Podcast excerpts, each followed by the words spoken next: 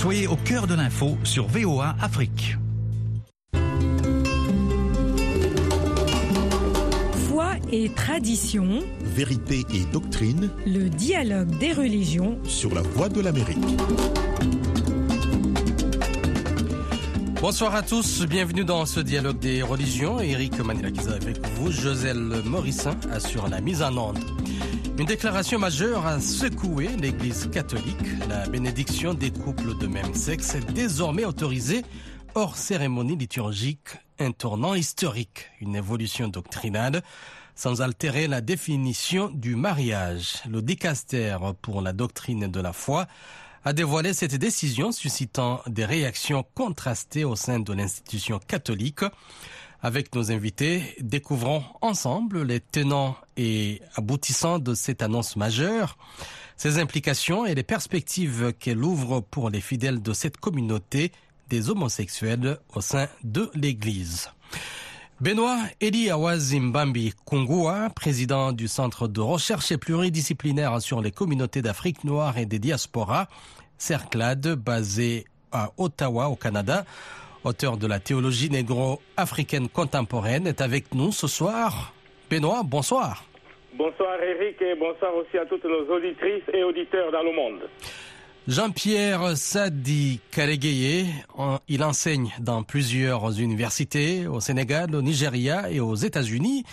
Il a une formation pluridisciplinaire, littérature francophone, philosophie, linguistique africaine, éthique sociale et théologie.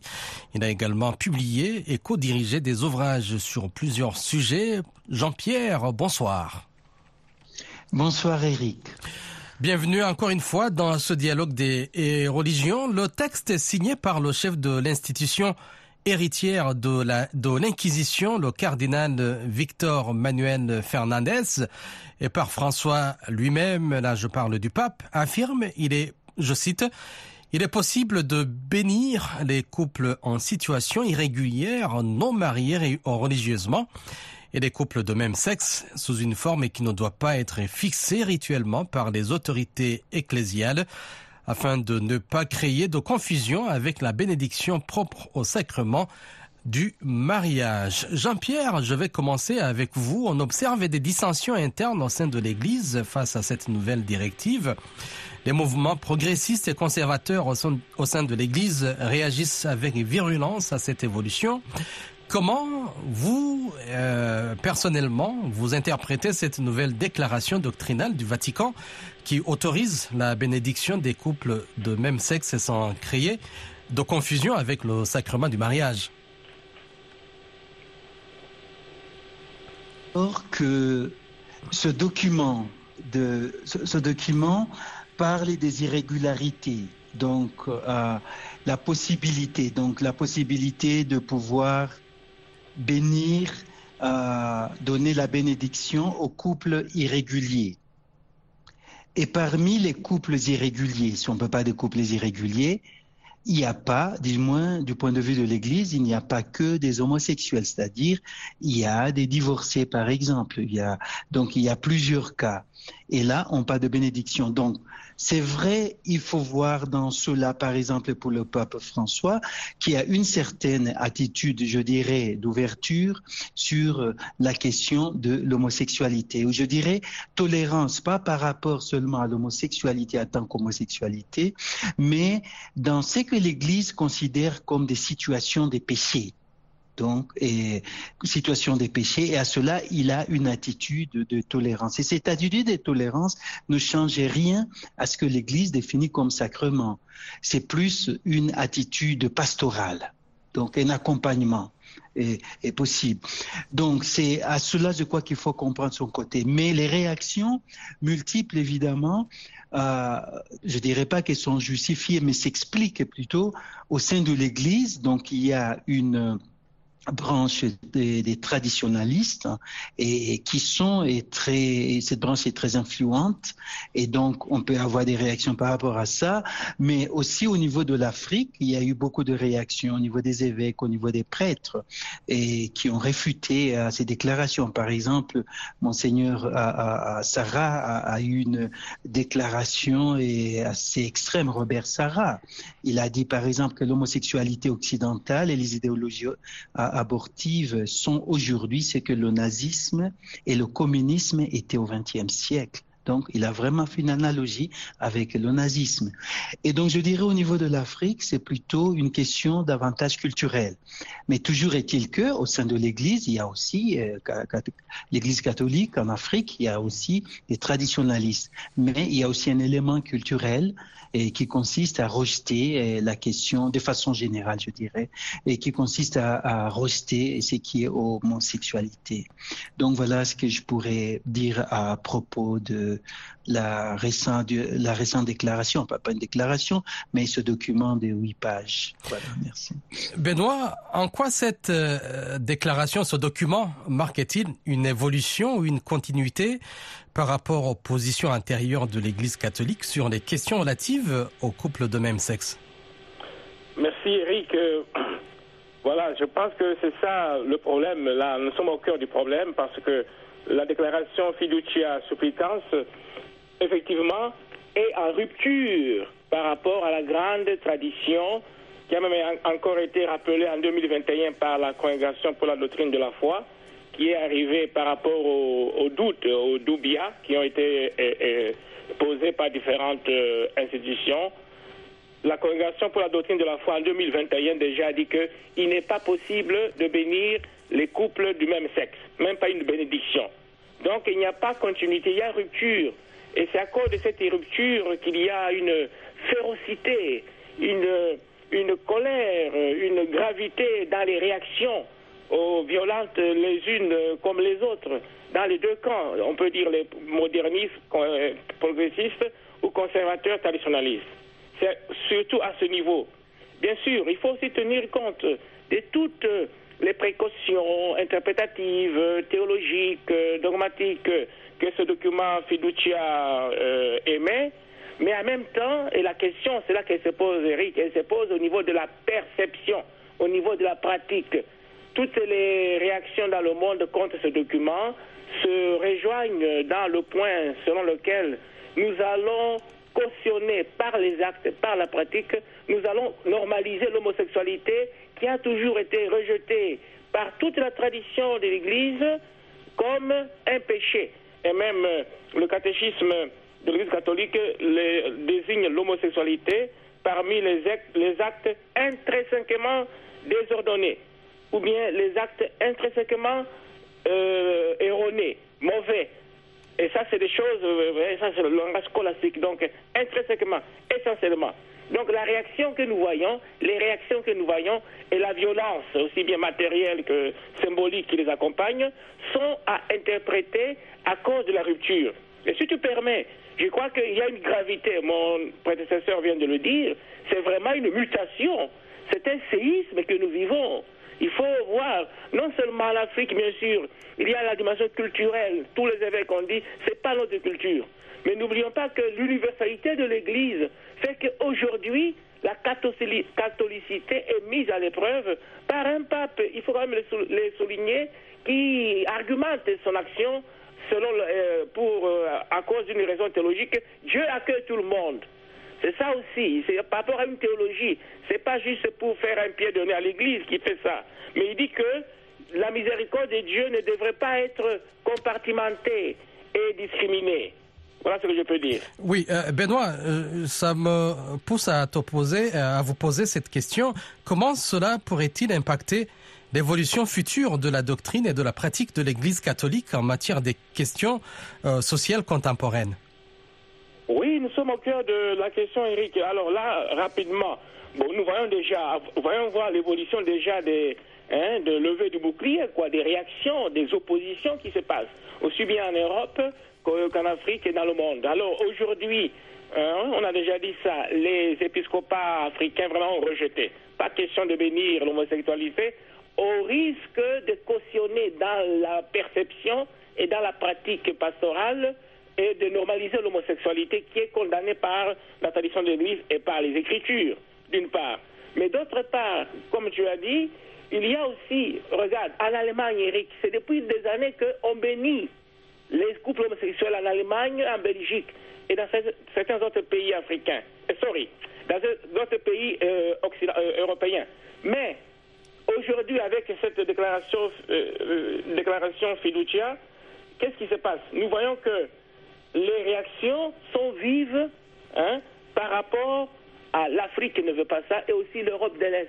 Et une partie des États-Unis d'Amérique, euh, surtout les régions traditionnalistes. Alors, quels sont les impacts Eric Effectivement, le séisme est tellement violent, à une telle magnitude, que on ne pourra pas vraiment prévoir ce qui va se passer. Hein? Mais on peut quand même émettre des hypothèses plausibles. J'en aimais trois.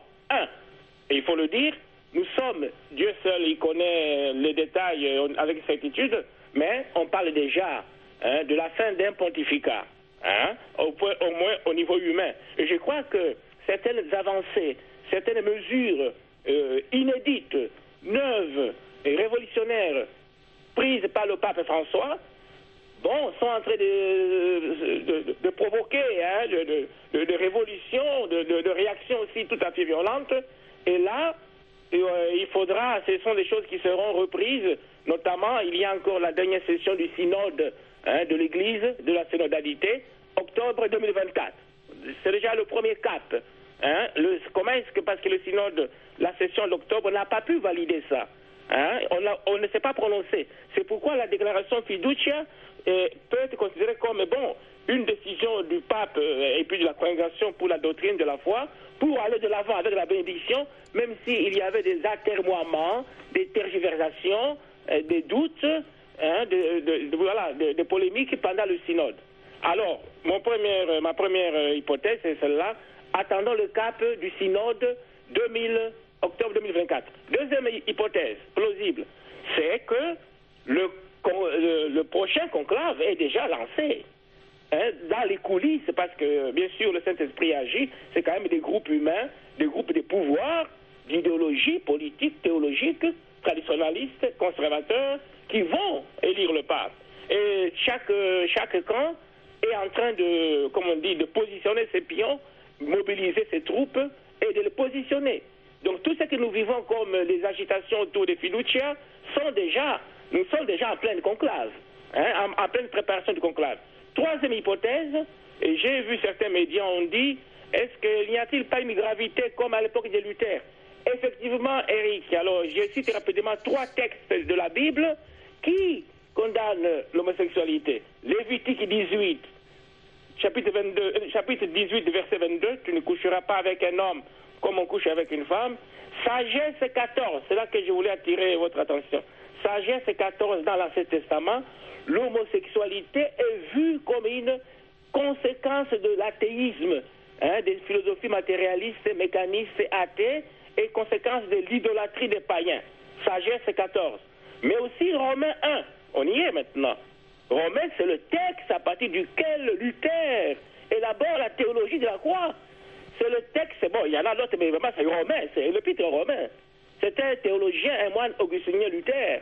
C'est en lisant Romain comment est-ce que la sagesse de Dieu se montre juste malgré euh, les apparences. Mais aussi la question de la colère de Dieu, très important chez Luther. Et à chapitre, Romains chapitre 1, Luther il dit que Dieu les a livrés par les convoitises de leur cœur à l'impureté euh, avec des relations contre nature, femme-femme, qu'on appelle aujourd'hui lesbiennes, et homme-homme, qu'on appelle les, les, gays. Alors, la question que vous posez, où est-ce que nous, nous allons On peut quand même dire, dans cette troisième hypothèse, cas de figure, nous sommes au cœur vraiment d'un volcan. Parce que Luther, c'est à partir des Romains. Aux Romains n'est pas tendre avec les homosexuels. Il dit que, euh, Saint Paul, il dit que l'homosexualité, c'est parce que les gens ont refusé de reconnaître Dieu dans sa création dans la gouvernance du monde. Et Dieu les a livrés. Donc c'est comme une conséquence de l'athéisme et de l'idolâtrie des choses du monde. Mhm. Euh, donc nous sommes au cœur d'une question théologique redoutable et explosive, Eric. Oui, euh, Jean-Pierre, est-ce que euh, peut-on comparer ce changement de pratique dans l'Église catholique à des moments historiques, comme vient de le dire Benoît, de transformation, de tension au sein de la euh, de la chrétienté, comme l'héritage de la rébellion de Luther Oui, mais, je, voudrais revenir à, ce que mon collègue a dit et par rapport donc à, ta question, mais en deux points. Euh, le premier, je crois que il y a une réelle crise du sens. Donc au sein de l'Église, l'Église peut-être qui est en train de se réinventer. Peut-être. Euh, et là, on assiste presque à un, procès, un procès de soi. C'est pas l'Église en procès, mais c'est l'Église qui se regarde et qui se met en cause. Et, et je dis cela parce que c'est qu'on peut définir comme traditionnaliste, en réalité, et donc il se base sur la tradition, l'enseignement de l'Église. Et donc, dans une certaine mesure, c'est le pape qui paraîtrait hérétique. Si on voit sur le plan historique et sur le plan de l'enseignement de l'Église. Euh, deuxième élément, en parlant donc des crises du sens, c'est cette mise en cause aussi euh, du pape, où on a euh, des évêques, on a des prêtres, et qui se permet d'avoir un son dissonant. Enfin, je m'excuse pour la tautologie, ou un point de vue dissonant. Donc, il y a ça, ça c'est un deuxième élément. Et puis troisième, donc c'est aussi, me semble-t-il, le fait que en parlant des irrégularités et que le monde ou au sein de l'Église plutôt l'attention soit sur la question de l'homosexualité. Et là, je me demande si euh, la question de l'homosexualité euh, revient et où il y a des réactions violentes, si ce n'est pas parce que l'Église elle-même a mis ou si c'est seulement peut-être parce que eh, l'homosexualité fait partie de la question sexuelle. Or, nous savons que la sexualité est un élément fondamental, un élément très important dans, dans l'Église, surtout catholique. Donc, et alors, mais cela m'amène aussi à me poser des questions et par rapport à la question de, de la bénédiction. Nous sommes, c'est dans la même église euh, qu'on bénit euh, les animaux, par exemple. Et c'est dans la même église, et quand on va, par exemple, dans certains lieux, par exemple, un aumônier va prier en prison, dire la messe en prison, et il se retrouve là-bas avec des criminels, des gens qui ont tué des gens. Je ne dis pas que tous l'ont fait, mais certains. Mais il ne fait pas une distinction, il ne dit pas je vais euh, bénir seulement ceux qui ont moins péché. Et alors, mettant dans cette condition, si on considère du point de vue de l'Église, je dis pas du point de vue et de, toute, de la société, mais du point de l'Église. Si on considère l'homosexualité comme un péché, et donc l'Église ne peut que l'analyser comme péché, donc pas comme crime civil dans la société. Pourquoi est-ce que ceux qui ont commis les péchés ailleurs, par exemple, en tuant euh, et qui se retrouvent en prison, eux ont droit à cette bénédiction? Et donc là, c'est une question, euh, des questions plutôt qu'on qu puisse se poser. Et je dis ça, je regarde ici, je me limite au niveau de l'Église, c'est-à-dire dans la société ou ailleurs, on peut ne pas voir ou se poser la question de l'homosexualité comme un péché ou comme un mal. Donc vous, vous, vous considérez cette déclaration comme un signe de modernisation de l'Église ou comme un simple ajustement pastoral? Je constate, je constate, et comme l'a dit d'ailleurs mon collègue, qu'il y a deux courants de pensée et qui s'affrontent. Je constate aussi, bon, mon, mon collègue m'a dit, est-ce que c'est peut-être pas la fin de la papauté? Moi, je dirais, mais nous arrivons à un moment où il y a confrontation de deux idées et, qui sont à l'extrême, et on verra celle qui, il y a l'une qui pourra s'imposer. Mmh. Et est-ce que c'est celle euh, prônée par euh, euh, le pape François. Et de mon point de vue, de mon point de vue, je ne crois pas qu'il soit en train de soutenir l'homosexualité ou quoi, mais c'est vis-à-vis d'un certain nombre des choses, c'est qu'on appelle les pécheurs, où il se demande si ils n'ont pas droit à la bénédiction. Et puis c'est dans la même église, voyons, là on dit sont des homosexuels, mais c'est dans, dans la même église aussi où certaines personnes qui seraient mortes en situation de péché n'étaient pas, n'étaient même pas, n'avaient même pas le droit à, la, disons, à un accompagnement à la messe, ou qu'on dise la messe, par exemple, la messe des, on pouvait pas, on pouvait pas. Par exemple, quelqu'un qui se tuait, n'est-ce pas, dans le cas de suicide, pouvait pas amener son corps à l'église. Donc il y a beaucoup de cas. Donc dans ce cas-là, je pourrais dire est-ce qu'il y aura une évolution? Je ne sais pas. Mais il semblerait que dans un livre récent sur la sociologie, disons, en étudiant des phénomènes dans l'Église, il semblerait que au sein de l'Église et surtout euh, au sein des consacrés, et qui a un grand pourcentage jusqu'à 80%, mais ça s'est vérifié dans ce livre, plus de 80% des prêtres qui seraient homosexuels, mais pas nécessairement pratiquants.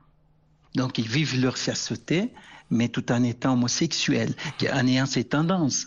Donc, euh, qu'est-ce que ça signifie? Bon, ça demande aussi d'autres études et continuer une réflexion là-dessus. En quelques mais secondes sur cette question de je, je, peux terminer avec un mot, et parce que vous me demandiez est-ce que vous pensiez que moi, ce que je pense, ce n'est pas personnellement, c'est pas une prise de position par rapport à ceux qui sont homosexuels ou qui ne le sont pas, mais si je prends une position, c'est contre la violence contre un groupe de gens. Et ça est parce que nous avons des cas. Par exemple, après ces déclarations, le président du Burundi, par exemple, il a dit il faut qu'on amène ces gens publiquement et qu'on les lapide. Et ça, pour moi, c'est inacceptable.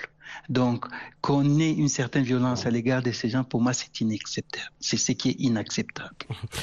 Il nous reste quelques minutes. Euh, Benoît, euh, si vous pouvez prendre une minute juste pour euh, répondre à cette question. Comment cette décision peut-elle être interprétée à la lumière des enseignements et de la, de la doctrine traditionnelle de l'Église catholique sur le mariage et la famille? En une minute. Ok, Eric, je pense que nous nous complétons avec mon collègue. Je peux dire que alors, c'est question des perceptions, Eric. Hein, comme il a dit, le pape n'encourage pas, ne normalise pas l'homosexualité. Mais en donnant cette fenêtre pour la bénédiction hein, non officielle, non liturgique des couples homosexuels, il y a la confusion dans la perception du peuple de Dieu. Vous voyez? Donc c'est ça, donc toute la violence, toutes les, violentes réactions, il faut les lire dans cette perspective. Mais en même temps, je crois que le pape, il faut aussi le comprendre. Hein. Je pense que le pape, il est foncièrement marqué par la miséricorde inconditionnelle de Dieu. Je ne crois pas que la déclaration fiducia a euh, avalisé l'homosexualité. Donc la doctrine ne, change pas. C'est seulement la pratique, hein, surtout contextuelle, continentale, qu'il faut euh, donc faut euh, purifier, qu'il faut adapter à l'évolution la doctrine ne, change pas. C'est pourquoi il y a le, le lever de bouclier partout, parce que la déclaration semble se poser en contraposition totale par rapport à la grande tradition de l'Église et au magistère. Et comme euh, vous venez de le dire aussi, le pape lui-même, c'est lui qui doit être le, le dépositaire, c'est lui le garant, le garant du dépôt de la foi. Et c'est ce qu'il fait. Mais la déclaration risque de montrer qu'il s'éloigne de l'orthodoxie. Mhm. Donc il n'y a pas, je crois, il n'y a pas vraiment de grands changements au niveau doctrinaux, mais c'est plutôt au niveau des pratiques. Mais je crois que chaque, euh, chaque camp se défend bien. Exemple, en Afrique, vous avez vu qu'aucun aucun épiscopat ne bouge. Oui. Donc, euh, c'est pour ici à l'Occident que les divisions seront beaucoup plus vives. On a vu des, même. on a vu euh, la réponse des clergés locaux et des paroisses vis-à-vis de cette nouvelle directive. On a vu des résistances ou des acceptations, donc qui sont sans doute liées aux enjeux socioculturels et politiques. Euh, au sein de la société contemporaine et au sein même de l'Église catholique. Jean-Pierre, il nous reste une minute avant de euh, finir cette émission. Comment cette déclaration pourrait-elle contribuer à une réflexion plus générale sur la variation et les tensions au sein de la euh, chrétienté contemporaine, en mettant en lumière les différences d'interprétation et de pratique entre les différentes branches En une minute. Oui, en une minute, je dirais, on ne peut pas séparer euh, l'Église de la société.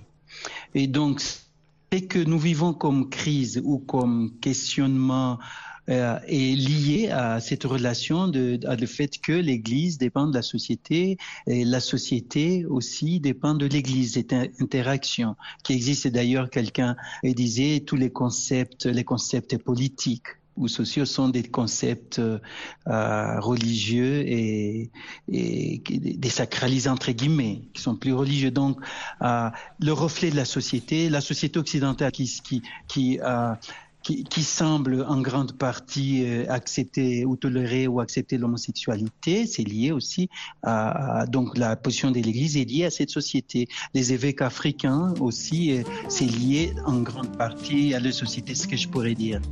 Merci beaucoup Jean-Pierre Karegueye pour votre contribution dans ce dialogue des religions. Merci également à Benoît Eli Awazimbambi Kongua.